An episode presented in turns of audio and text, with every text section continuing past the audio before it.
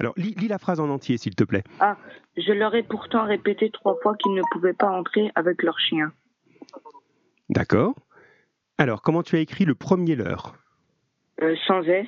Oui, très bien, c'est la bonne réponse. Alors, pourquoi tu as, su qu'il n'y avait pas de S à celui-là? Euh, parce que après il y a, il y a un verbe.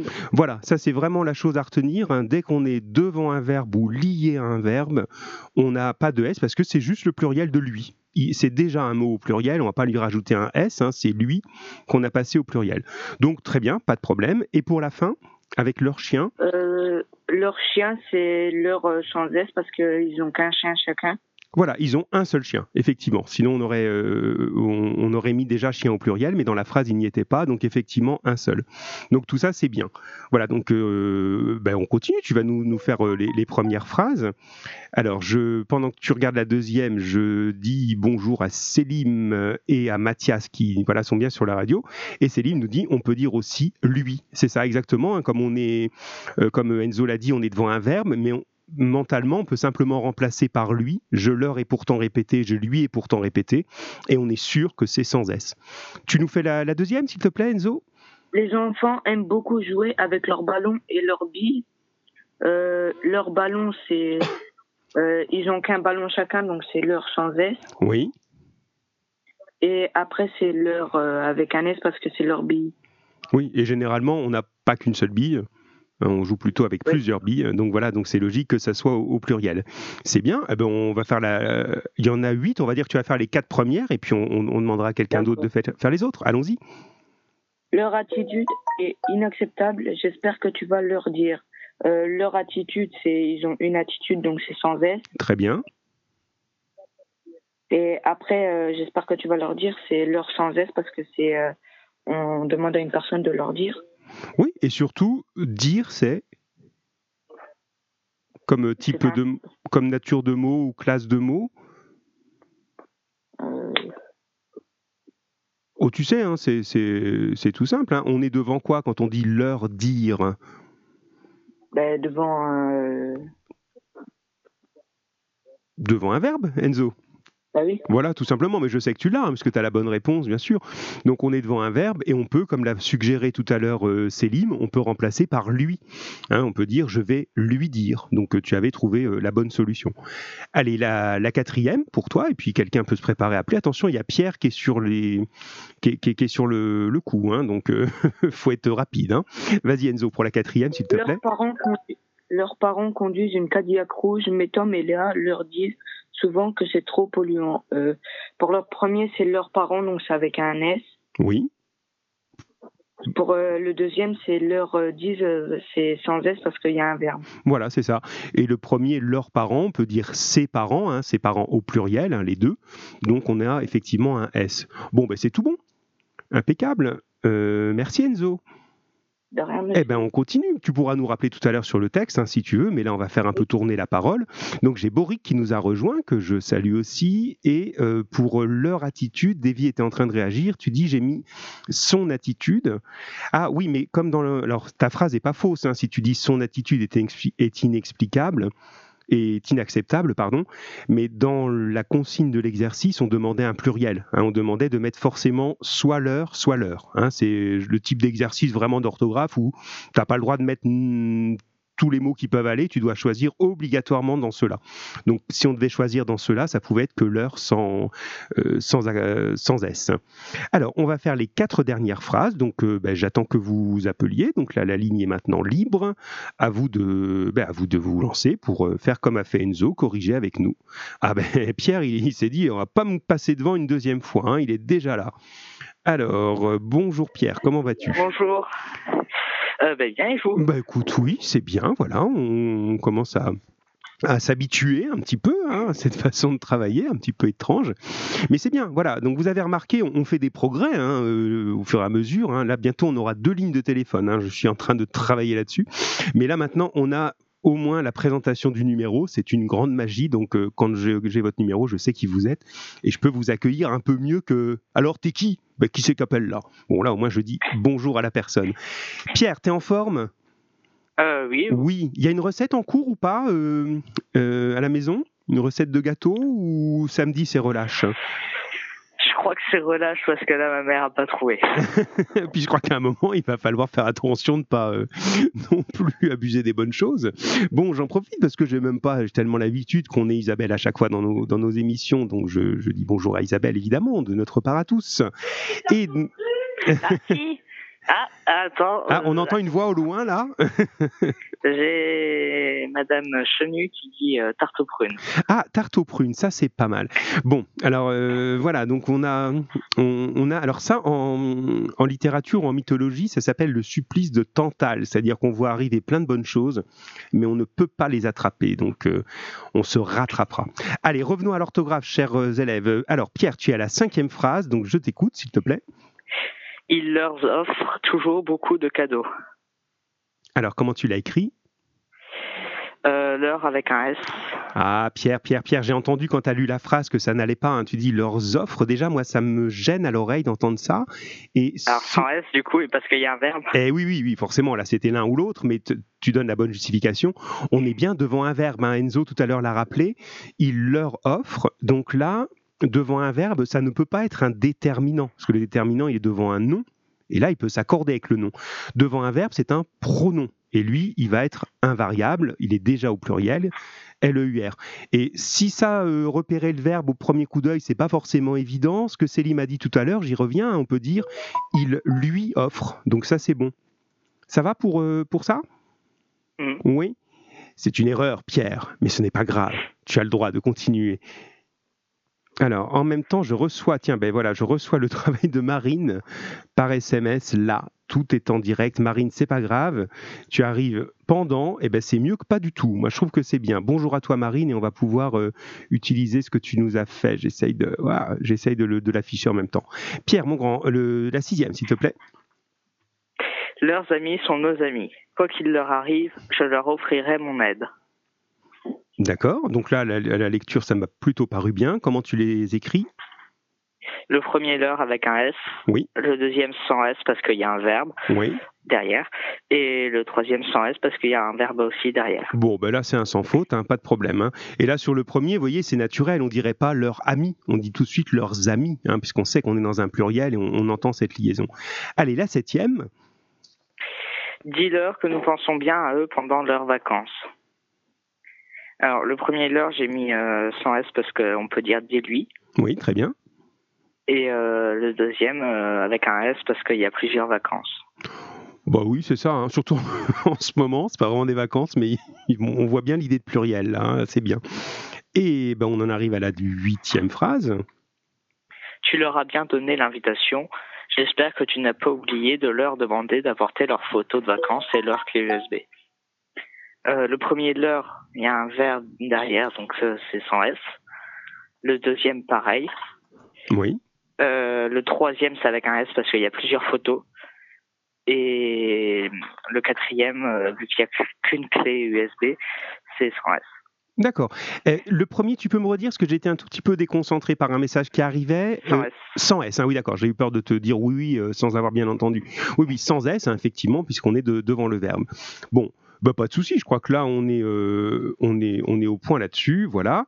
Donc, euh, merci Pierre. Rien. Oh bah si quand même, euh, toutes ces l'heure, euh, c'est pas rien. Alors ce qu'on fait maintenant, bah, on va attaquer la dictée. Euh, alors je sais pas pourquoi Céline n'a pas réussi à se connecter. Alors je sais qu que tu es sérieux Céline, hein, que c'est pas c'est pas un manque de bonne volonté, mais bon a priori d'autres l'ont fait. Alors je sais pas, c'est les caprices de l'informatique tout ça. Hein. Donc je vous attends. Je vais quitter Pierre provisoirement. Je pense bien que tu vas nous rappeler tout à l'heure. En tout cas j'espère. Et on va voir pour corriger la dictée. Et j'aimerais bien avoir quelqu'un en ligne aussi. Voilà. Alors, euh, bah, quelques instants de réflexion là-dessus pour ressortir votre, texte dans cette ambiance jazzy de la grosse compile du samedi.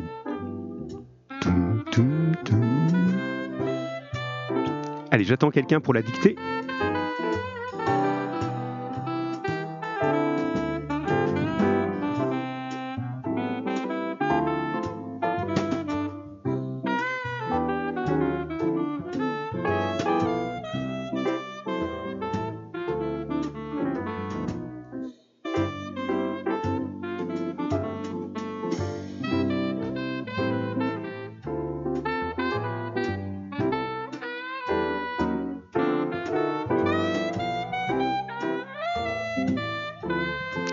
Allez, on vous attend, sinon c'est moi qui vous appelle. Je peux faire ça, hein, on y va, je pense. C'est pas compliqué, ce que j'attends de vous, tout simplement, ben, on, réécoute euh, un bout de la dictée et puis euh, vous me dites, euh, je vous demande voilà comment tu as écrit tel mot, tel mot, tout simplement. On va essayer d'aller assez vite pour qu'on aborde le texte, mais ça va, il est 15h12, on n'a pas pris trop de temps sur le premier exercice.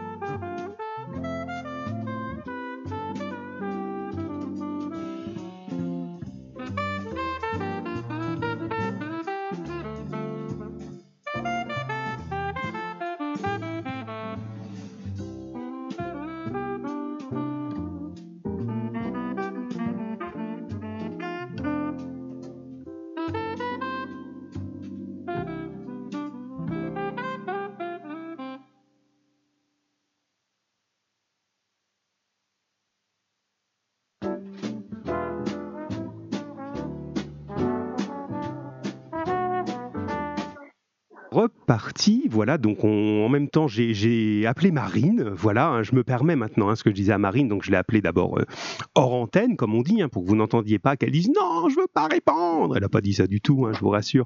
Et ben voilà, je fais un peu comme en classe, je vous interroge. Sinon, c'est toujours ceux qui lèvent la main qui sont interrogés. Alors, Marine, comment ça va? Bien. Bon, ben c'est bien. Ça allait mieux avant que tu t'appelles, c'est ça Non, il n'y a pas de souci. Donc, pas de piège du tout. Hein. L'idée, c'est qu'on voilà, c'est qu'on euh, qu'on écoute un petit peu. Alors, tu vas réécouter le début. Et je vais pas te demander tout épeler, tout écrire, ce serait très très long, mais je vais te demander sur un leurre ou sur un mot particulier. Alors moi, je vais faire mon paresseux. Normalement, si je me suis bien débrouillé, je peux vous relancer ce que j'ai enregistré. Allez, c'est parti, tout le monde écoute le début. Monsieur et Madame Gilbrette et leurs douze enfants habitent dans leur maison de campagne. Point. Alors, ça va, t'as entendu? Oui. Oui. Alors, comment tu écris et leurs douze enfants, le leur, tu l'as écrit comment? Avec un S. Voilà, là je pense qu'avec 12 c'est pas mal. Hein. C'est, inspiré d'une histoire hein, qui a été écrite dans les années 50 qui s'appelle justement 13 à la douzaine euh, et qui a été adaptée en film ou en dessin, film, pas en dessin animé, je pense que vous l'avez peut-être vu. Allez, on continue encore un petit peu avec toi Marine puisque tu as survécu à cette première question. Attention, c'est parti. Deux d'entre eux racontent leur vie dans leur livre intitulé 13 à la douzaine. Point. Alors, comment tu écris l'heure de leur livre? Bah, sans S, Oui, pourquoi? C'est bien parce que là, j'ai vu des erreurs dans les dictées que j'ai corrigées. parce qu'ils ont que un livre. Voilà, ils ont écrit un seul livre pour parler de toute cette histoire. Allez, je continue encore un petit peu avec toi, on va pas s'arrêter en si bon chemin. Leur père est expert en rendement et leur donne une éducation assez spéciale. Point. Alors, je vais poser deux questions. Donc, leur père leur donne une, euh, une, une éducation. Alors déjà, sur leur père, Sans S, oui, parce qu'on a un seul père, effectivement, et leur donne sans S aussi. parce que Ils ont qu'une éducation. Oui, mais surtout, on est devant un verbe. Leur donne, on peut dire lui donne. Donc là, tu serais arrivé au bon, au bon résultat, mais pas par le bon raisonnement. Bon, là, on est, on est devant un verbe. Euh, rendement, tu l'écris comment? R-E-N-D-E-M-E-N-T. Ouais, bah, c'est parfait, ça roule. Allez, on continue. Il leur enseigne toutes les techniques nouvelles. Point. Donc là, peut-être on avance. Hein. Il leur enseigne, on il est leur devant un verbe. parle de magnétophone et de cassette, virgule, la musique n'est pas la première chose qui leur vient à l'esprit. Point. Allez, on fait un tir groupé. La première chose qui leur vient à l'esprit, le leur, Marine Marine. Avec un S, avec un S. Alors, la première chose qui Ah leur... c'est sans S, Eh oui, oui, oui, c'est bien. Alors pourquoi? Parce qu'on est devant un verbe. Eh oui, tout simplement, voilà. Eh ben parfait. Allez, on continue.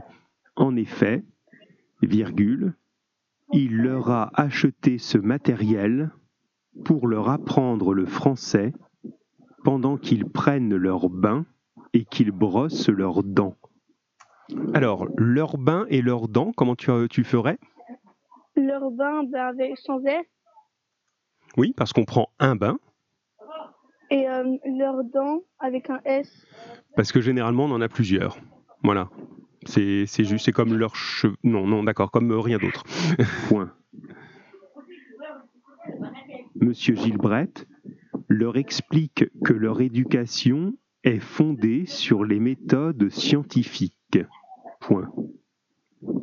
Leurs résultats sont spectaculaires dans les usines, virgule, il faut donc leur faire confiance, virgule, dit-il, point.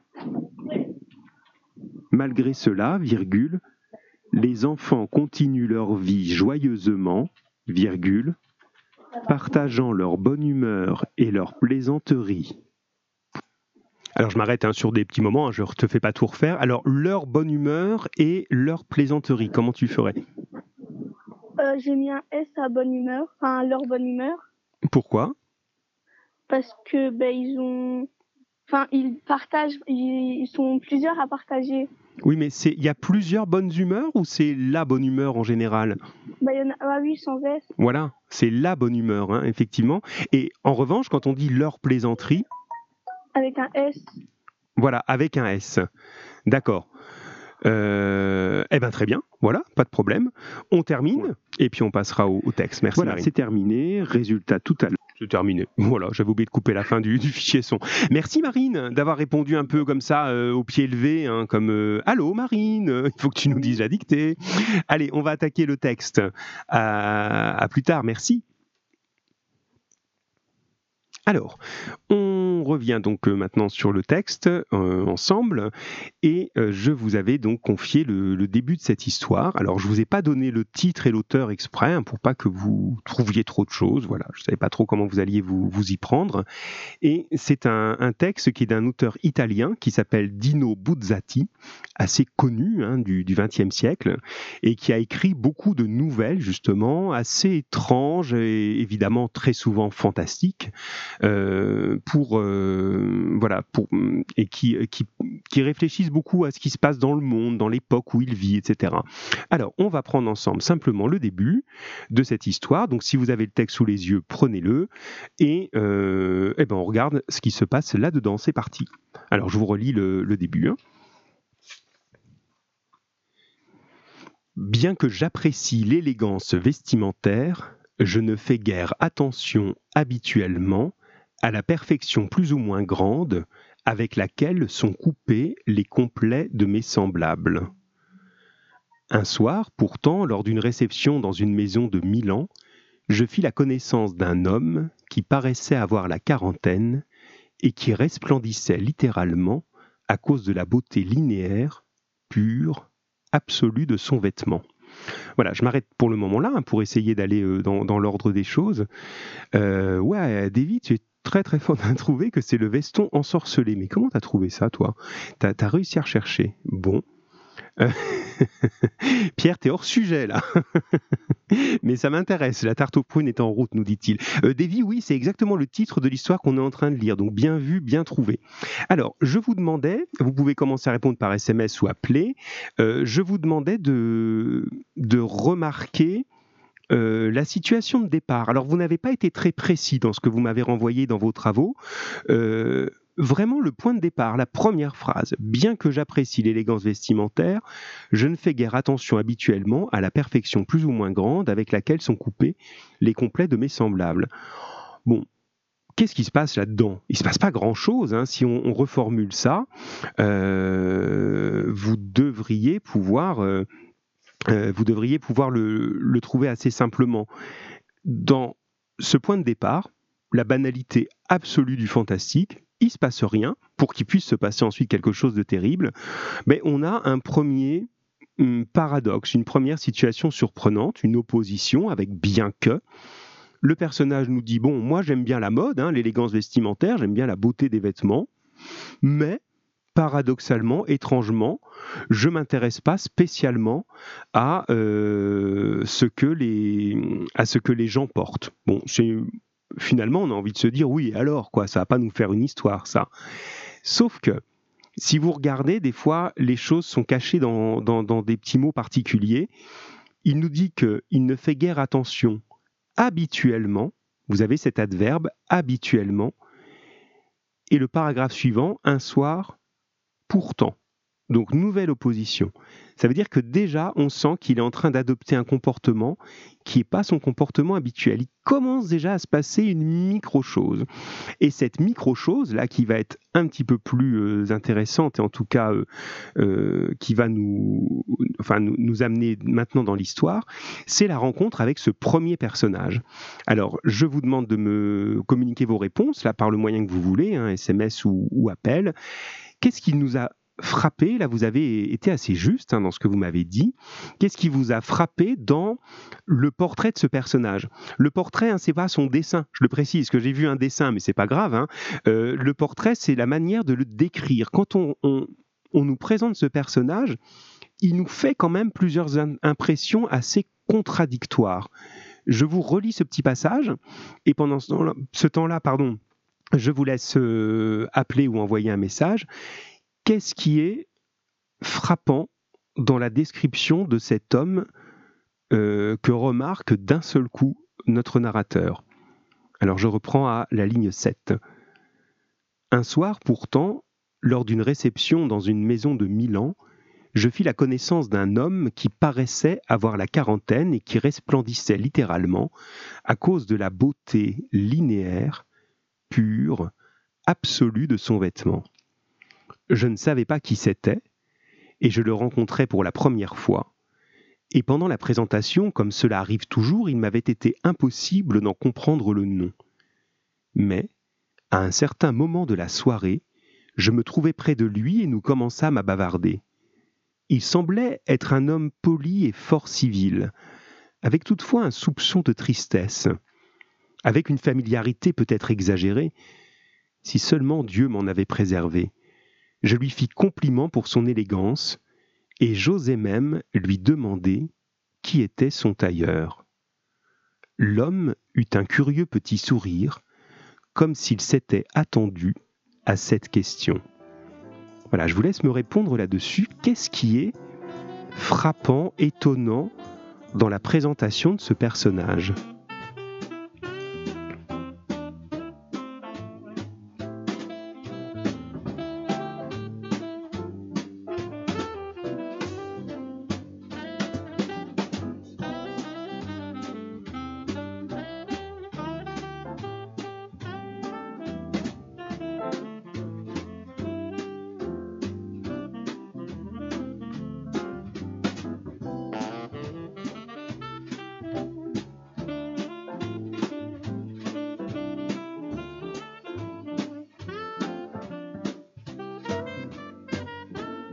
Je reçois une première réponse de Mathis qui est tout à fait intéressante, donc j'aimerais en avoir encore un petit peu d'autres. Qu'est-ce qui est particulier dans la présentation de ce personnage? Il est voilà, il nous laisse pas indifférent, il ne laisse pas indifférent le, le narrateur justement.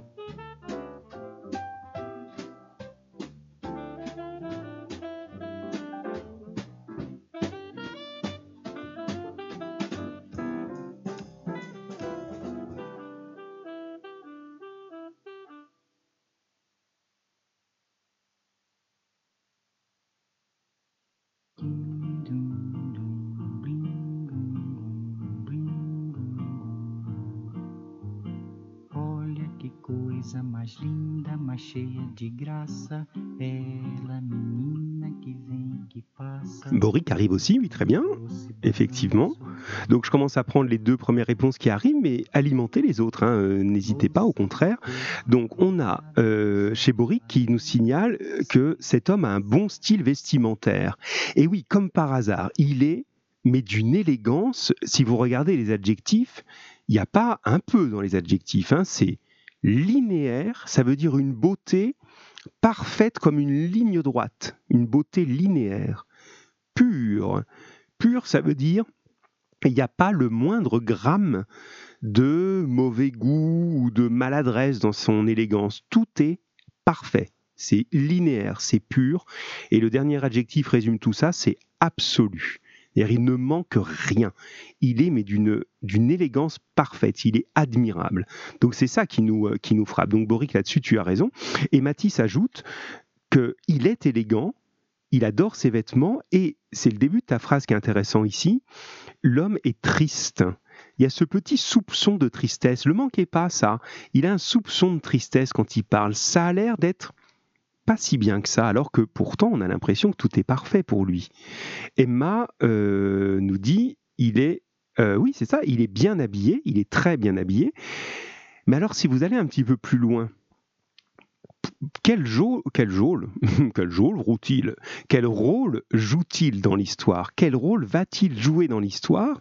Est-ce que vous pensez qu'on va le revoir, vous qui avez lu le texte Ou euh, Ouais, c'est ça qu'on essaye de trouver quand même. Hein.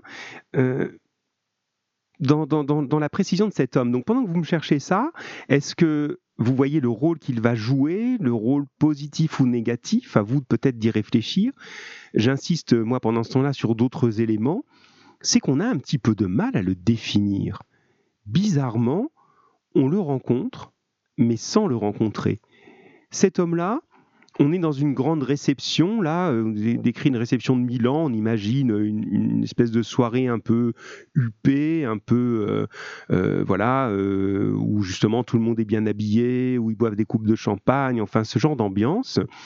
Et les gens discutent comme ça, se rencontrent. Voilà, Boric continue, vas-y, c'est très bien Boric, oui, voilà, c'est ça. Les autres, allez-y. Eh, vous endormez pas les autres. Enzo, on t'entend pas aujourd'hui. Enfin, on t'a entendu au début, mais on ne te lit plus. Donc j'aimerais bien te lire, Enzo. Sur les textes, tu es euh, généralement intéressant, et puis les autres aussi. Euh, donc je reviens à cette idée. Oui, dans, ce type de soirée, il y a des codes de politesse qui sont très importants. Et il y a un des codes de politesse, c'est qu'il n'est pas correct de demander à quelqu'un de se présenter. On va pas vers quelqu'un comme nous on le fait facilement. Euh, Tiens, bonjour, comment tu t'appelles? Là, on n'est pas dans ce type de milieu, dans cette façon de, un peu euh, à l'aise de rencontrer les gens que nous on apprécie. Il faut, pour discuter avec quelqu'un, être présenté, être présenté par quelque chose, pas par quelqu'un d'autre. Et c'est euh, quelqu'un qui va dire ben voilà bonjour quelqu'un qui nous connaît tous les deux il dit voilà bonjour je vous présente un tel je vous présente un tel et là vous pouvez discuter mais là pas de chance pendant le moment où la présentation se fait, eh bien, il y a du bruit dans la salle, c'est un cocktail comme ça, les gens parlent, peut-être il y a un éclat de rire, et notre narrateur n'entend pas son nom. Après, ce serait pas correct de lui dire euh, c'est comment déjà, j'ai pas compris? Bah, il fait comme si de rien n'était, mais toujours est-il qu'on ne sait pas son nom, on ne sait pas d'où il vient, on ne comprend pas pourquoi il est si parfait, et quand on essaye de le décrire, on nous dit pas si je vous demande quel âge il a, si vous êtes euh, assez, euh, assez réactif sur ça. Quel âge il peut avoir ce personnage-là? Je vous laisse y répondre pendant que je regarde les propositions de, Emma et de Boric. Alors Emma dit nous n'allons pas le revoir avec un point d'interrogation, mais je pense que tu as raison. C'est un personnage qui sert à de passage et ce que Boric lui précise en disant il va faire rencontrer le narrateur et le tailleur. Euh, et ensuite, on ne va plus le voir. Voilà, il est effectivement là pour faire passer notre narrateur vers le tailleur, comme s'il le faisait tomber dans un piège. Euh, alors voilà, j'ai quelqu'un qui me répond, et je crois que c'est Enzo justement qui se réveille. Oui, tu dis, je crois que c'est une cinquantaine d'années. Alors tu l'as un petit peu vieilli. Euh, on nous dit très précisément, il paraissait avoir la quarantaine. Mais alors, voilà, Emma qui nous répond au même moment ça, la quarantaine, c'est déjà. Mais toi, Emma, tu nous dis, il paraissait avoir la quarantaine. Euh, toi, tu viens de corriger Enzo. Mais quand vous regardez cette phrase, il y a quand même beaucoup de doutes. C'est pas il a 40 ans, c'est il paraît, il a l'air, mais on ne sait pas, et la quarantaine en général. Donc c'est un personnage qu'on a un petit peu de mal à définir. Si on regarde depuis le début, on n'est pas trop capable de lui donner un nom, on n'est pas capable de lui donner un âge, et on n'est pas capable de savoir ce qu'il fait là. Dès qu'il va avoir fini de parler avec notre narrateur, ben, il disparaît comme par enchantement. Et ce personnage-là, pour en finir avec lui, si on voulait le comparer avec ce qui peut se passer à la pêche ou à la chasse, on l'appellerait un appât. APA, A de P, A, accent circonflexe T, c'est ce qui sert à attirer une proie. Par exemple, je sais pas, moi je suis ni chasseur ni pêcheur, enfin en tout cas pas pêcheur de cette façon. Euh, ça peut être un petit poisson qui permet d'en attraper un gros ou un petit verre ou voilà quelque chose comme ça. Mais on a l'impression que ce personnage il sert à ça. Il est là, il est parfait, il attire le regard et le premier qui a le malheur de se laisser avoir par ça et de se dire waouh qu'est-ce qu'il est beau, je vais lui demander eh bien, il tombe dans un piège. Parce que c'est pas tout à fait ordinaire. Ça se fait pas dans ce monde. Je vous ai dit, on peut même pas discuter avec quelqu'un si on n'a pas été présenté. Alors, on peut encore moins lui demander où il achète ses vêtements. C'est pas des questions qu'on pose à des inconnus. Vous, entre amis, nous tous, on peut dire Ah, tiens, euh, j'aime bien ton pull, tu l'as eu où? C'est banal de se dire ça entre amis. En revanche, avec des gens qu'on connaît pas, vous voyez quelqu'un pour la première fois, vous dites euh, T'as acheté où? Tu as acheté où tes chaussures? C'est pas très correct. Donc lui, il passe ce cap comme si il était tombé dans le piège. Donc voilà l'idée. Alors j'ai vu arriver des petites choses en même temps euh, que, je vous parlais. Hop, alors j'essaie de les, reprendre. Alors Emma nous dit, euh, voilà, en fait, il peut avoir plus ou moins de 40 ans. Oui, c'est exactement ça. Plus ou moins. Il a un âge indéfinissable, ce qui ne nous permet pas de le comprendre clairement. Bien, continuons. Et passons euh, maintenant vers le tailleur. Donc je reprends la, lecture, on va aller vers ce tailleur et le malaise, vous allez voir, va augmenter. Alors je suis euh, cette fois-ci à la ligne 25. Euh, hein. Je reprends l'homme eut un, petit, curieux petit sourire et je reviens aux questions que je vous avais posées. Dites-moi ce qui est étrange et surprenant chez le personnage du tailleur. Hein, le personnage de l'appât, hein, celui qui a attiré il est déjà lui-même assez surprenant. Mais alors le personnage du tailleur vaut aussi le, détour. Alors on y va, ce serait bien qu'on ait quelqu'un qui nous appelle là-dessus pendant que je lis, comme ça on pourrait en discuter ensemble, sinon ben, on continue comme ça, mais bon, c'est quand même plus vivant hein, quand vous appelez, hein, c'est pas mal. Allez, je suis parti, ligne 25. L'homme eut un curieux petit sourire comme s'il s'était attendu à cette question. Presque personne ne le connaît, dit-il et pourtant c'est un grand maître. Mais il ne travaille que lorsque ça lui chante, pour quelques clients seulement. Là, vous avez déjà un élément de réponse. Hein de sorte que moi... Oh, vous pouvez essayer, vous pouvez toujours. Il s'appelle Corticella, Alfonso Corticella, rue Ferrara, au 17. Il doit être très cher, j'imagine. Je le pense, oui. Mais à vrai dire, euh, je n'en sais rien. Ce costume, il me l'a fait il y a trois ans et il ne m'a pas encore envoyé sa note. Ça vous en fait déjà deux, là, d'éléments un peu étranges quand même. La note, ça veut dire la facture. Hein. Corticella, rue Ferrara au 17, vous avez dit? Exactement, répondit l'inconnu. Et il me planta là pour se mêler à un autre groupe. Voyez, il a disparu. On a l'impression que sa mission, elle est faite. Il a récupéré quelqu'un et hop, il passe ailleurs, comme s'il allait maintenant chercher une nouvelle victime à attraper. Je continue. Au 17, je suis ligne 45, hein, au 17 de la rue Ferrara, je trouvais une maison comme tant d'autres. Et le logis d'Alfonso Corticella ressemblait à celui des autres tailleurs. Il vint en personne m'ouvrir la porte. C'était un petit vieillard aux cheveux noirs qui était sûrement teint. À ma grande surprise, il ne fit aucune difficulté. Au contraire, il paraissait désireux de me voir devenir son client. Je lui expliquai comment j'avais eu son adresse, je louais sa coupe, ça veut dire je lui fis des compliments sur sa manière de tailler les vêtements, et je lui demandais de me faire un complet, ça veut dire un costume. Nous choisîmes un tissu gris, puis il prit mes mesures et s'offrit de venir pour l'essayage chez moi. Je lui demandai son prix. Cela ne pressait pas, me répondit-il. Nous nous mettrions toujours d'accord. Quel homme sympathique, pensai-je tout d'abord. Et pourtant, plus tard, comme je rentrais chez moi, je m'aperçus que le petit vieux m'avait produit un malaise, peut-être à cause de ses sourires trop insistants et trop doucereux. En somme, je n'avais aucune envie de le revoir. Mais désormais le complet était commandé, et quelques vingt jours plus tard, il était prêt. Quand on me le livra, je l'essayai pour quelques secondes devant mon miroir.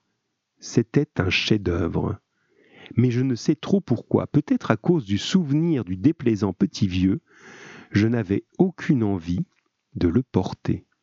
Voilà, donc je vous attends pour euh, me dire un petit peu ce que vous avez retenu de ce, de ce personnage du tailleur et ce qu'il a d'inquiétant ou de particulier ou de bizarre en tout cas.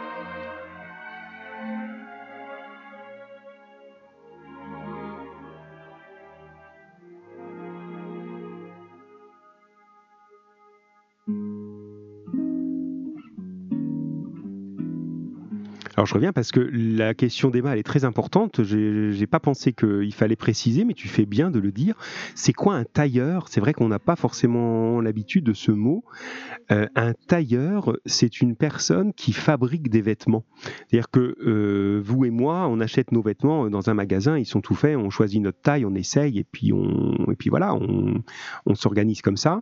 Mais il existe des vêtements, euh, c'est évidemment beaucoup plus cher, qui sont faits sur mesure, c'est-à-dire que vous aller chez un tailleur, donc chez un, couturier si vous voulez, euh, et ce, couturier prend vos mesures précises et fabrique le vêtement exactement pour vous en modèle unique.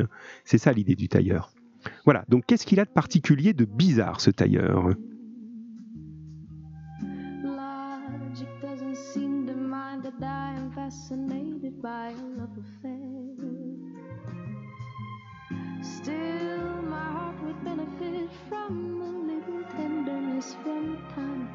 C'est juste, Mathis, ce que tu dis sur le, côté bizarre, mais, mais qu'est-ce qu'il a de bizarre, justement, dans sa façon de travailler?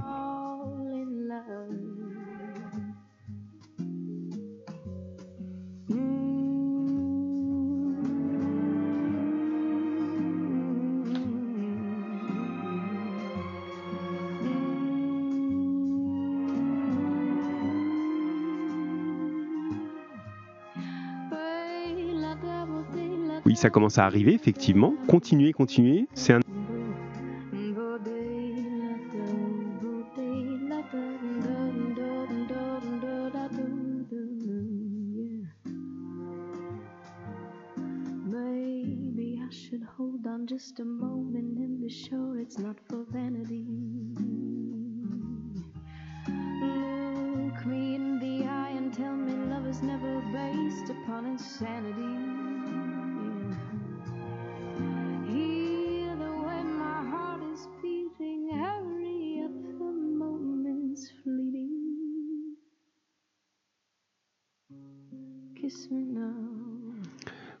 commence à avoir des, précisions de votre part. Donc effectivement, Matisse nous dit que ce personnage est particulièrement étrange puisque ses vêtements sont très élégants, mais le tailleur est bizarre, donc il n'a pas envie de porter le vêtement. Parce qu'en portant le vêtement, on repense à ce tailleur.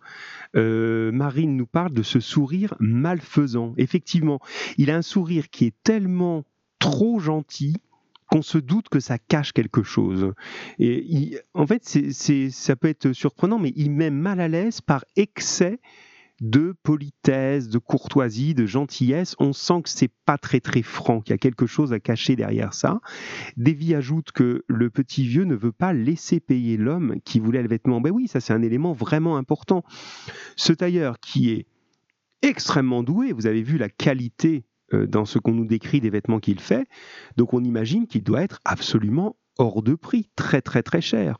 Or on ne sait pas, parce qu'il ne fait pas payer, en plus, on pourrait ajouter qu'il travaille quand il en a envie. Normalement, euh, quelqu'un qui, euh, voilà, dont c'est le métier, il pourrait, euh, il pourrait le faire régulièrement. Mais là, on dirait que c'est presque un loisir. Si ça me dit, je le fais. Si ça me dit pas, ben, je le fais pas. Voilà. Il ne se fait pas payer. Et en plus, troisième élément étrange, il est extrêmement doué, c'est un grand maître, nous dit-on, et pourtant il n'est pas connu. On imagine que quand quelqu'un est particulièrement doué, il est connu, on sait, on a vu ces vêtements, on, en a parlé. Euh, pensez aux grands couturiers dont vous pouvez connaître les noms. Euh, voilà, c'est des marques même, tellement ils sont connus. Ben lui, non, on ne le connaît pas.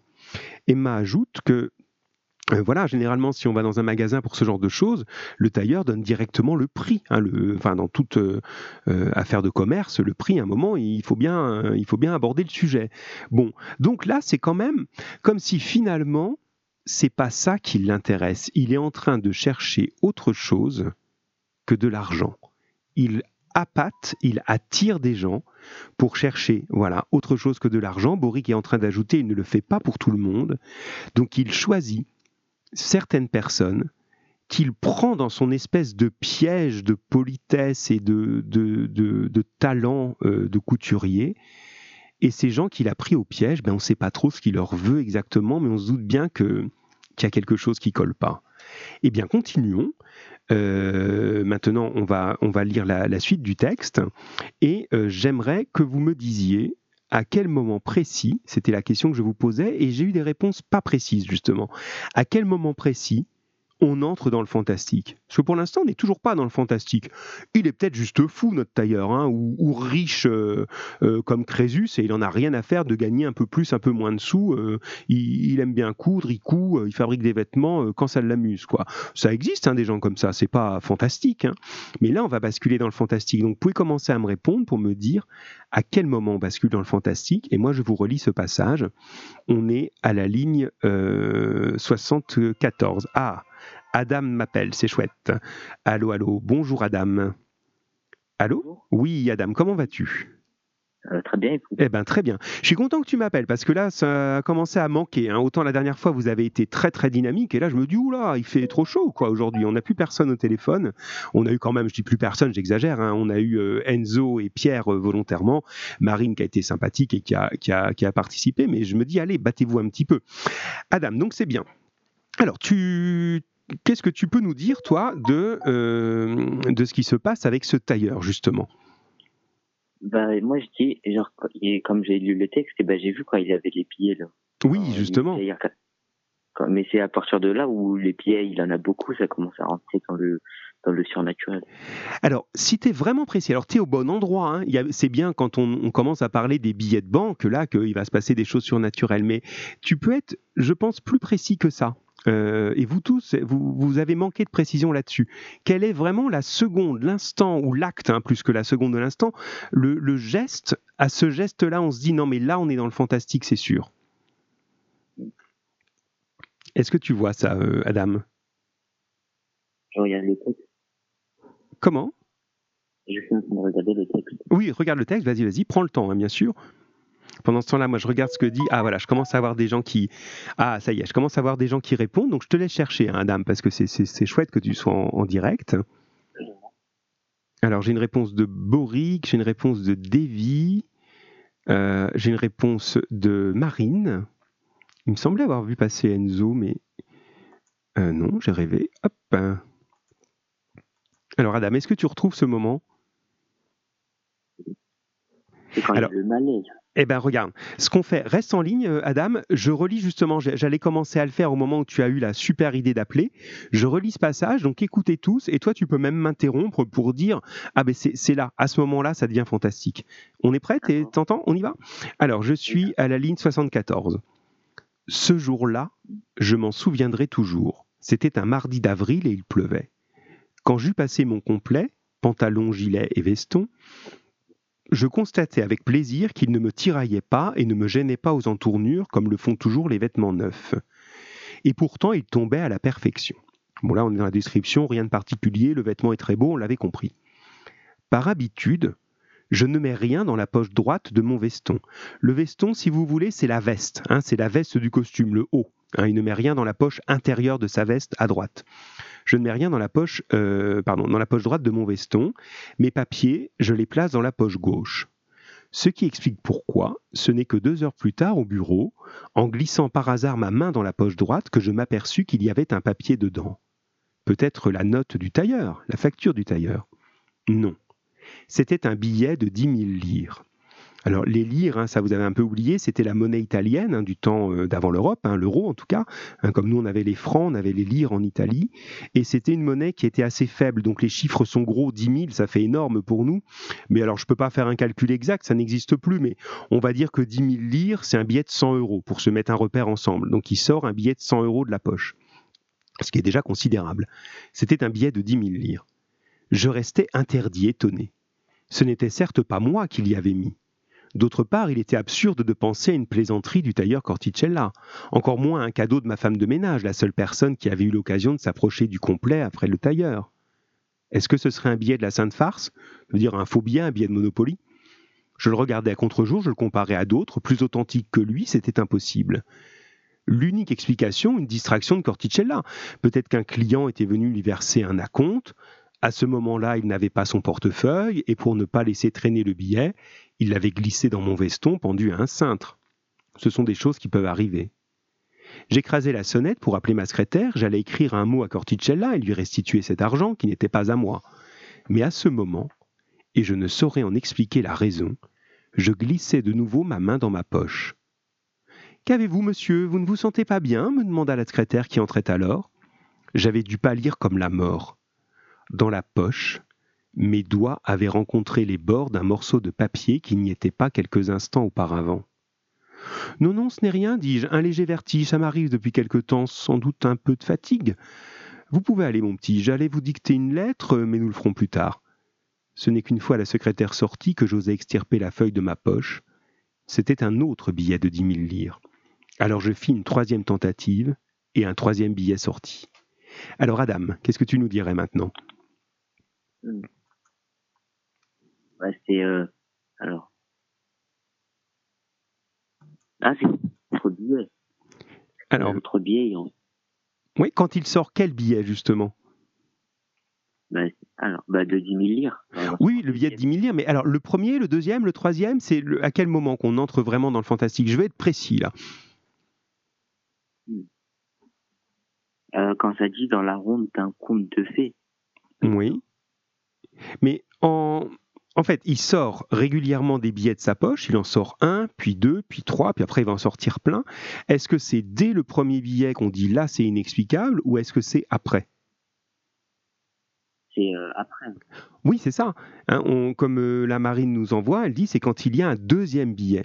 Parce que là, il n'y a plus d'explication. Le premier, ça peut être une blague, euh, une bêtise, un oubli du, du tailleur. Mais si je mets ma main dans ma poche et que je sens qu'il y a un billet dedans, je sais très bien qu'il n'y en a qu'un. Donc, si je retire ma main de ma poche, je m'attends à ce que la prochaine fois que je la mets, ben, il n'y a plus rien dedans. J'ai vidé ma poche. Et là, il remet sa main, il y a de nouveau un billet, il le sort, il remet sa main, il y a de nouveau. Donc, c'est à partir du deuxième où là, on est incapable de dire d'où il vient. Hein, effectivement, euh, Davy nous dit deuxième et troisième fois. C'est ça, la première, elle n'est pas bizarre. C'est la deuxième qui devient étrange, effectivement. Ça va, Adam, sur ça? Oui. Oui. Alors, tant que je t'ai encore un petit peu, je te garde une petite euh, seconde euh, encore. Est-ce que tu penses que c'est euh, que c'est une bonne nouvelle, que c'est annonciateur d'une suite plutôt qui nous fera rêver, ou c'est plutôt inquiétant d'après toi? Je vous demandais d'imaginer la suite justement. Oui, c'est inquiétant parce que peut-être ça va lui rapporter des problèmes, de la malchance, tout ça. Alors pourquoi justement? Moi je crois que tu as raison et tous ceux qui m'ont répondu là euh, ont dit bah oui, euh, on imagine que ça va mal tourner. Alors vous pouvez continuer à répondre là-dessus. Pourquoi ça pourrait mal tourner cette affaire-là? Hmm, Parce que déjà c'est euh, peut-être parce que genre il y a là il a il a beaucoup de chance donc peut-être qu'après ça va ça va faire le contraire. Oui, c'est ça. On peut s'imaginer effectivement qu'il va y avoir quelque chose qui, qui se rééquilibre. C'est ça que tu veux dire Il a eu trop de chance, donc ça va pas durer, quoi. D'accord. Alors, effectivement, donc c'est, ça peut être bien, effectivement. Et si vous avez lu la suite texte, en fait, je voulais envoyer en entier le texte, c'est ça, jusqu'à pour ça que Davy nous a donné l'auteur. Je croyais vous avez envoyé que le début. Mais euh, donc c'est bien, donc vous savez ça. Et voilà, Boric nous dit, il devra de l'argent. C'est très bien, c'est très juste. Et on est sur cette idée-là. J'ai peut-être libéré Adam, je te remercie. Hein. Euh, puis tu n'hésites pas à rappeler, hein, de toute façon. Euh, donc merci Adam. À bientôt. Euh, je reviens sur ce que nous dit euh, Boric. Effectivement, cet argent, il vient, on a l'impression de nulle part, mais on va comprendre qu'il ne vient pas de nulle part. Et que donc, il va le devoir. C'est comme si c'était un test. Il a été séduit par ça. Et euh, cette séduction va le mener à, eh bien, au pire, justement, à, à, des choses qui sont forcément, forcément mauvaises. Alors, si on, avance, je vérifie parce que j'ai un tout petit doute là, en direct là, je vous ai donc envoyé tout le texte. C'est pas du tout ce que je pensais faire. Euh, voilà, je pensais vous avoir envoyé que, euh, que le début, mais c'est pas grave, si vous avez tout, ben c'est très bien, comme ça au moins on a, on a ce qu'il nous faut. Tac, je vérifie quand même ce que j'ai. Tac, tac. Hop, vous pouvez me le dire en même temps, hein, ce sera moins inintéressant que de m'entendre chercher là. Euh, tac, j'arrive pas à trouver.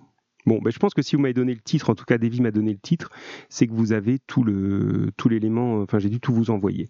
Bon, ce qui n'est pas forcément plus, plus mal.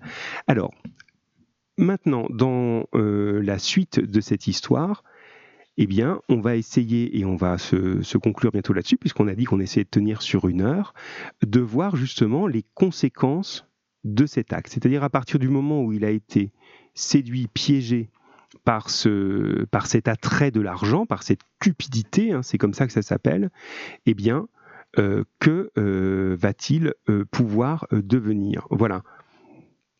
Alors là, j'ai Boris qui commence à m'envoyer des choses, donc je vous laisse continuer à envoyer ça. Pendant ce temps, je remets un peu d'ordre dans mes feuilles et je suis à vous tout de suite.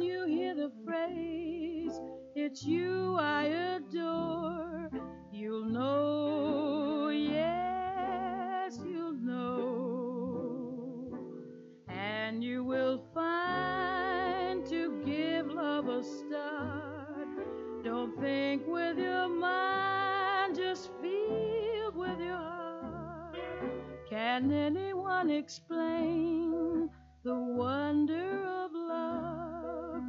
No, no, no.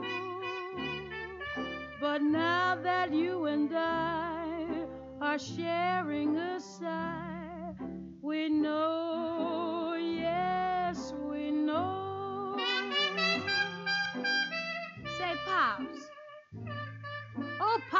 that horn down and listen. I want to ask you a question. What's bugging you, baby?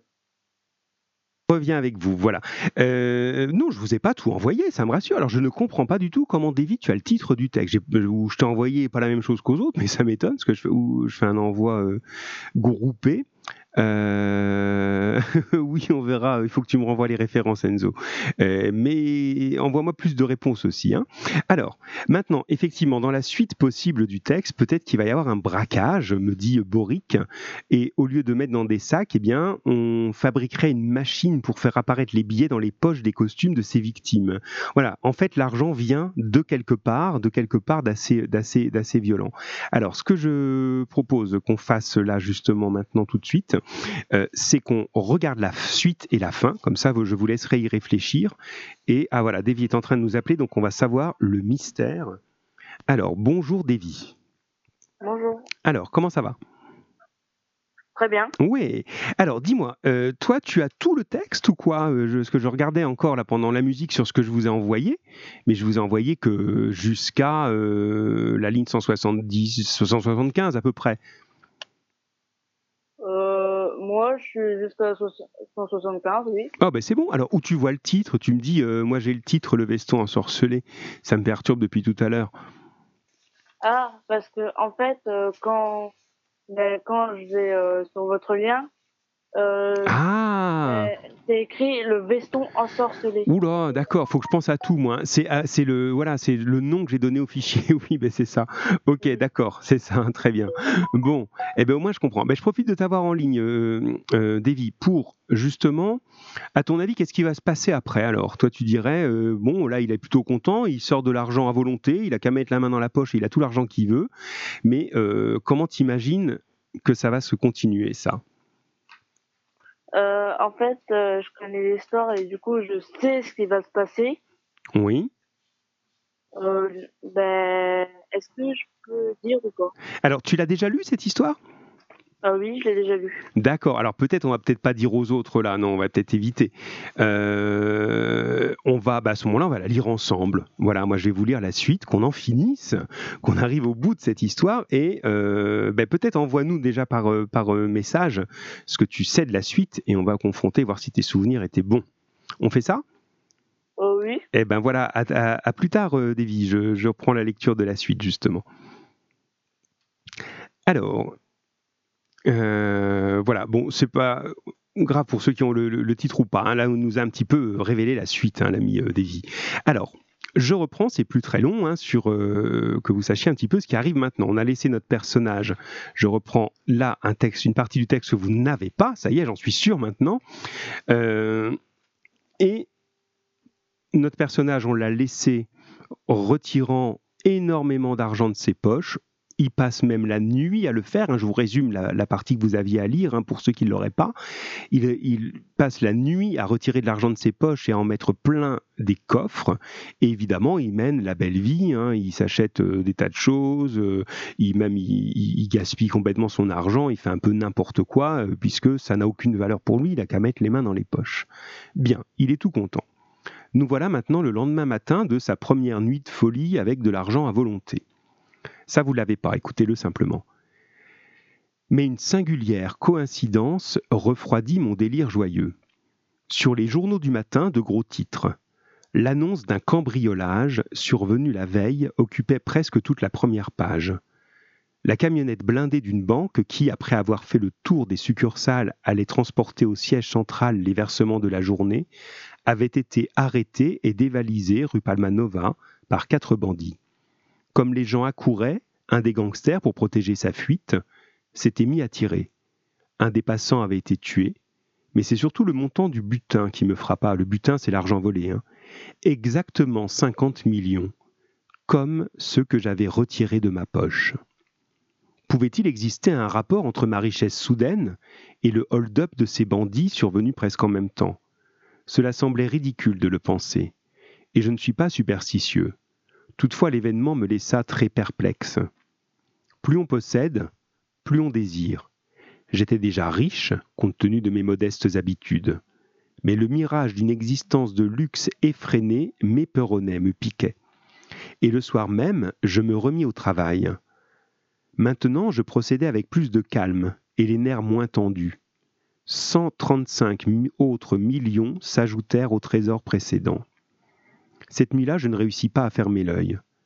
Était-ce le pressentiment d'un danger ou la conscience tourmentée de l'homme qui obtient sans l'avoir mérité une fabuleuse fortune Ou une espèce de remords confus? Aux premières heures de l'aube, je sautai du lit, m'habillai et courus dehors en quête d'un journal. Comme je lisais, le souffle me manqua. Un terrible incendie provoqué par un dépôt de pétrole qui s'était enflammé avait presque complètement détruit un immeuble dans la rue de San Claro, en plein centre. Entre autres, les coffres d'une grande agence immobilière qui contenait plus de 130 millions en espèces avaient été détruits. Deux pompiers avaient trouvé la mort en combattant le sinistre. Dois-je maintenant énumérer un par un tous mes forfaits, c'est-à-dire tous mes crimes? Oui, parce que désormais je savais que l'argent que le veston me procurait venait du crime, du sang, du désespoir, de la mort, venait de l'enfer. Mais insidieusement, ma raison refusait, railleusement, moqueusement, d'admettre une quelconque responsabilité de ma part. Et alors, la tentation revenait. Et alors ma main, c'était tellement facile, se glissait dans ma poche et mes doigts, avec une volupté soudaine, un plaisir soudain, étreignaient les coins d'un billet toujours nouveau. L'argent, le divin argent. Sans quitter mon ancien appartement pour ne pas attirer l'attention, je m'étais acheté en peu de temps une grande villa. Je possédais une précieuse collection de tableaux, je circulais en automobile de luxe, et après avoir quitté mon emploi pour raison de santé, je voyageais, je parcourais le monde en compagnie de femmes merveilleuses. Je savais que chaque fois que je soutirais l'argent de mon veston, il se produisait dans le monde quelque chose d'horrible et de douloureux. Mais c'était toujours une concordance vague. Ce n'était pas prouvé par des preuves logiques. En attendant, à chacun de mes encaissements, ma conscience se dégradait, devenait de plus en plus triste. Et le tailleur? Je lui téléphonais pour demander sa note, mais personne ne répondait. Via Ferrara, on me dit qu'il avait émigré, il était à l'étranger, on ne savait pas où. Tout conspirait pour me démontrer que, sans le savoir, j'avais fait un pacte avec le démon. Cela dura jusqu'au jour où, dans l'immeuble que j'habitais depuis de longues années, on découvrit un matin une sexagénaire, une femme de 60 ans, retraitée, asphyxiée par le gaz. Elle s'était tuée parce qu'on avait perdu les 30 000 lires de sa pension qu'elle avait touchées la veille et qui avaient fini dans mes mains.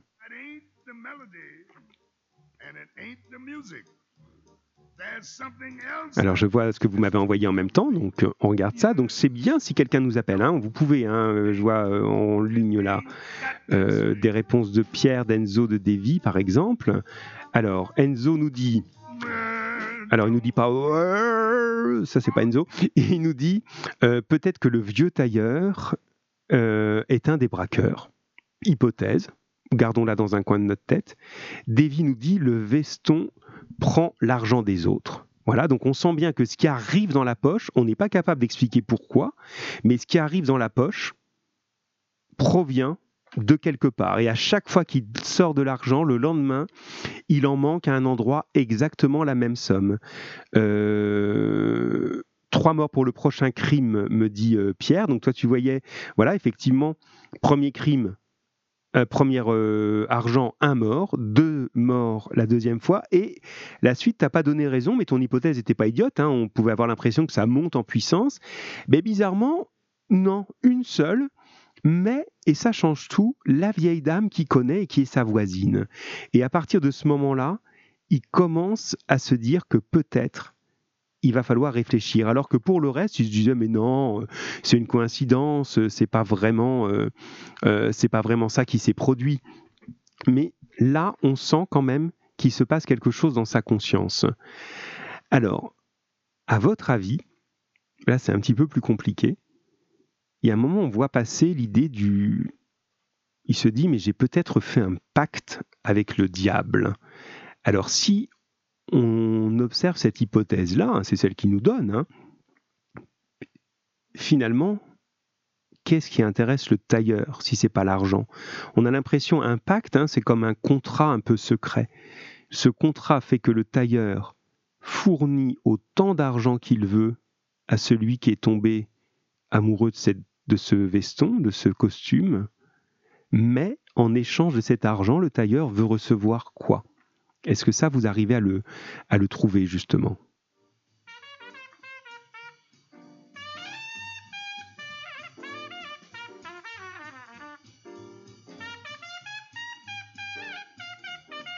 Oui, Davy, je vois que tu as la suite. Ah, Enzo, tu es en train d'amener la réponse, effectivement. Les autres, allez-y, allez-y. N'hésitez pas. Qu'est-ce qu'il. En quelle monnaie on le paye, le tailleur? Finalement, on s'aperçoit que on croyait qu'il se faisait pas payer, mais bien sûr que si, il se fait payer. Sauf qu'il se fait pas payer avec des sous, puisque les sous, lui, il peut les fournir à volonté. C'est pas ça qu'il cherche dans le cadre de l'idée d'un pacte démoniaque.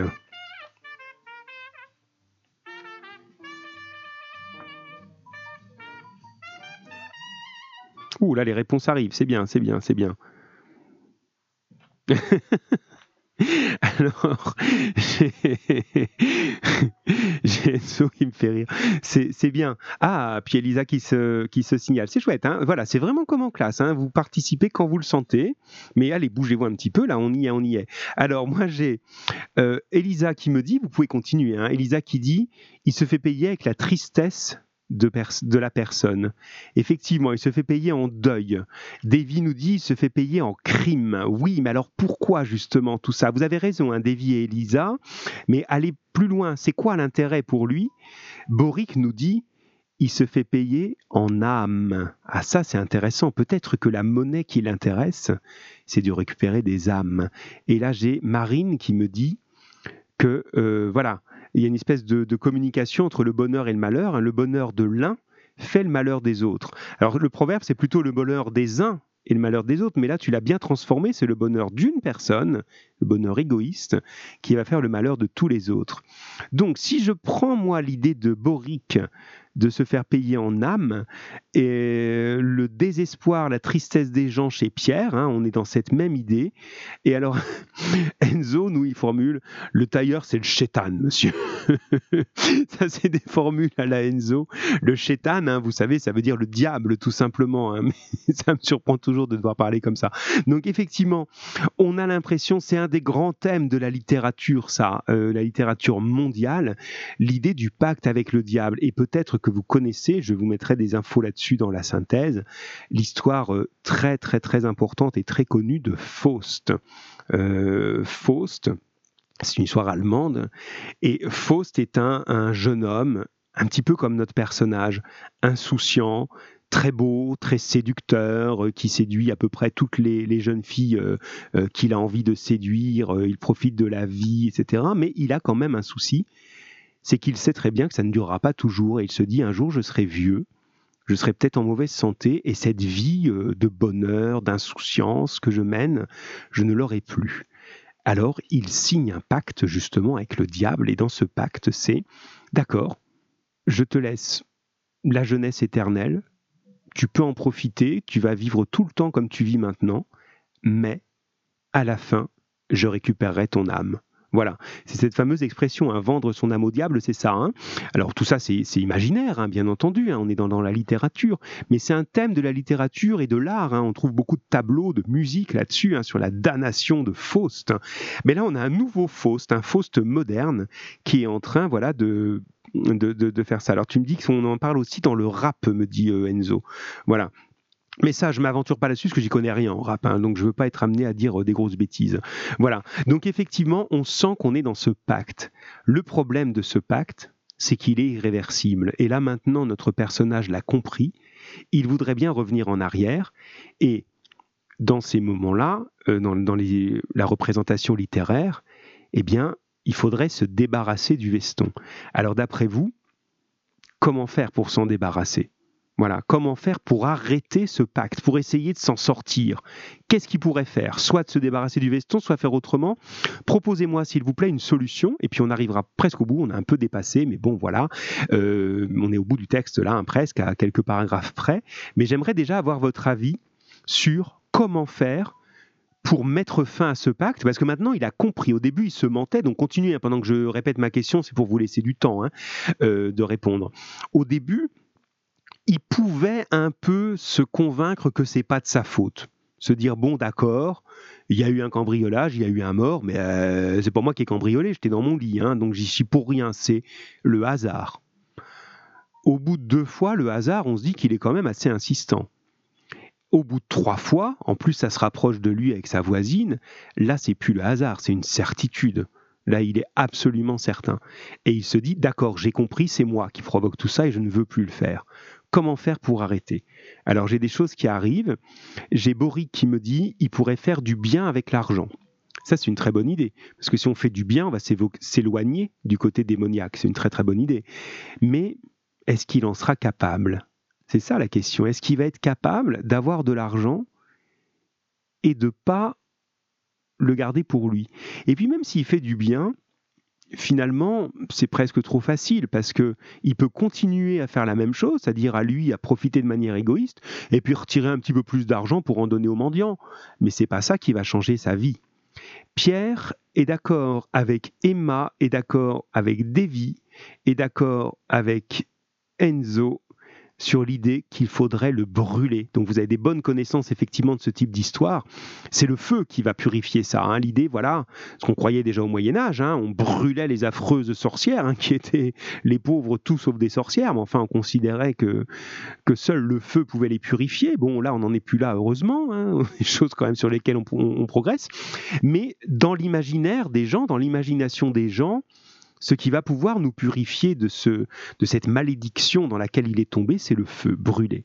Et en même temps, c'est sûr qu'il arrête, parce que s'il se dit non, mais je le garde, je le mets dans l'armoire, j'y touche plus, il le fera jamais. Personne ne serait capable de ça, se dit-il. Donc effectivement, il va le faire. Alors, et Enzo, qui ne manque pas une occasion d'être intelligent, dit oui, d'accord, mais s'il fait ça, il ramènera pas la vie aux défunts. Oui, tu as raison. Effectivement, ce qui est fait est fait, mais au moins, il va arrêter. Eh bien voilà, c'est la dernière partie du texte, je vous la lis et on en aura fini, chers élèves. Ça aussi, vous l'avez pas, hein, vous la recevrez juste après. Assez, assez, pour ne pas m'enfoncer dans l'abîme, c'est-à-dire dans le trou euh, de, ma conscience, hein, je devais me débarrasser de mon veston. Mais non pas en le donnant à quelqu'un d'autre, parce que la malédiction aurait continué.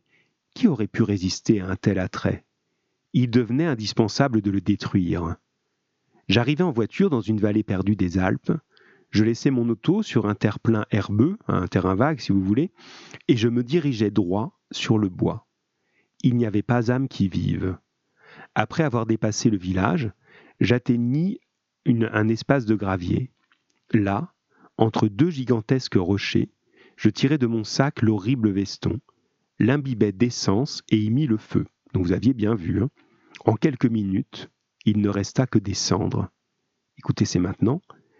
Mais à la dernière lueur des flammes, derrière moi, à deux ou trois mètres aurait-on dit, une voix humaine retentit. Trop tard, trop tard. Terrorisé, je me retournai d'un mouvement brusque, comme si un serpent m'avait piqué. Mais il n'y avait personne en vue. J'explorais tout alentour, sautant d'une roche à l'autre pour débusquer le maudit qui me jouait ce tour. Rien. Il n'y avait que des pierres. Malgré l'épouvante que j'éprouvais, je redescendis dans la vallée avec une sensation de soulagement, libre finalement, et riche, heureusement. Mais, sur le talus, ma voiture n'était plus là.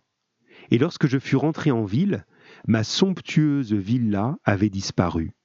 À sa place, un pré avec l'écriteau terrain communal à vendre. Et mes comptes en banque, je ne pus m'expliquer comment, étaient complètement épuisés. Disparus de mes nombreux coffres-forts les gros paquets d'actions. Et de la poussière. Rien que de la poussière dans la vieille malle. Désormais, j'ai repris péniblement mon travail, je m'en tire à grand-peine. Et ce qui est étrange, personne ne semble surpris de ma ruine subite. Et je sais que ce n'est pas encore fini. Je sais qu'un jour, la sonnette de la porte retentira. J'irai ouvrir, et je trouverai devant moi ce tailleur de malheur, avec son sourire abject, pour l'ultime règlement de compte. Voilà, le texte est terminé là. Donc j'ai reçu, je pense, voilà, on sent qu'on arrive à la fin de l'émission parce que la tarte aux prunes est prête. Je viens de recevoir l'image. Alors, ici, vous, euh, vous voyez effectivement cette conclusion qui nous ramène, et on terminera là-dessus, au principe même du fantastique, hein, que vous commencez maintenant, je pense, à avoir bien compris. On ne sait plus si les choses sont rationnelles ou irrationnelles, c'est-à-dire, est-ce que ça s'est vraiment passé? Il n'y a plus aucune preuve. Il n'y a plus d'argent, l'argent a disparu, tout ce qu'il avait acheté avec l'argent a disparu. Il retourne faire son travail habituel, personne n'a l'air surpris, qu'il est, on n'a pas l'impression qu'il a changé. Et pourtant, lui, il sait qu'il a vécu tout ça. Et puis, il y a des petits indices assez étranges, c'est que l'argent a disparu, mais pas les comptes où il avait l'argent. Hein, il dit mes nombreux coffres forts, mes comptes en banque. Bon, une personne qui est normalement, euh, qui a des revenus normaux, n'a pas euh, plein de comptes en banque et plein de coffres à la banque. Euh, là, il a eu plein de coffres et plein de comptes au moment où il avait beaucoup d'argent. Mais bizarrement, il a toujours ses comptes, sauf que ses comptes, ils sont à zéro. Donc vous voyez, il y a une hésitation. Peut-être qu'il y a eu quelque chose hum, et que ça a disparu, mais peut-être qu'il n'y a jamais rien eu. On va rester sur ce doute. Et évidemment, l'ultime règlement de compte. Il se dit, bon voilà, moi je suis libéré pour l'instant de ça, mais comme l'a dit Enzo tout à l'heure, le mal qui est fait est fait, et un jour il faudra que moi aussi je rende des comptes, et il s'imagine qu'il reverra le tailleur au moment où ce sera à son tour de lui donner son âme, et que finalement ce Faust-là, cette histoire de Faust va se reproduire. Voilà, on en arrive donc au bout de notre de notre travail sur ce texte. Je vous le renvoie cette fois-ci en entier. Hein. J'ai eu un petit moment d'hésitation tout à l'heure, parce qu'on m'a un peu perturbé, mais c'est bien, euh, c'est chouette, c'est ça le direct aussi de, notre cours. Je vous renvoie tout ça avec la synthèse, et euh, voilà, vous avez euh, ce nouveau texte. On abordera quelque chose d'un petit peu plus long la prochaine fois, et de très très très très fort comme texte. Je vous en dirai plus. Alors Davy nous envoie des questions, mais où est l'argent? Mais justement, c'est ça la question. Où est l'argent? L'argent est retombé en poussière. C'est pour ça qu'on est dans le doute on n'est pas capable d'avoir une explication qui va conclure l'histoire, de dire ah mais oui c'est passé ça. Oui, depuis le début, hein, je vous ai donné volontairement ces trois exemples, hein. celui de la photographie, celui de Doruntine et celui-là aujourd'hui du veston ensorcelé. À chaque fois, on arrive à cette conclusion, on se dit mais bon sang, euh, il y a quelque chose qui cloche, il manque encore quelque chose qui n'est pas clair, et ce quelque chose qui cloche restera jusqu'au bout. Alors, on a terminé, jeunes gens. Euh, si euh, certains d'entre vous ont d'autres questions ou d'autres choses à aborder, vous pouvez euh, rester quelques minutes. sinon, pour, le travail d'aujourd'hui, c'est terminé. Je vous souhaite un bon week-end. Je pense que ça a beaucoup de sens de, de faire des week-ends en ce moment. Mais enfin, on est quand même bien en week-end.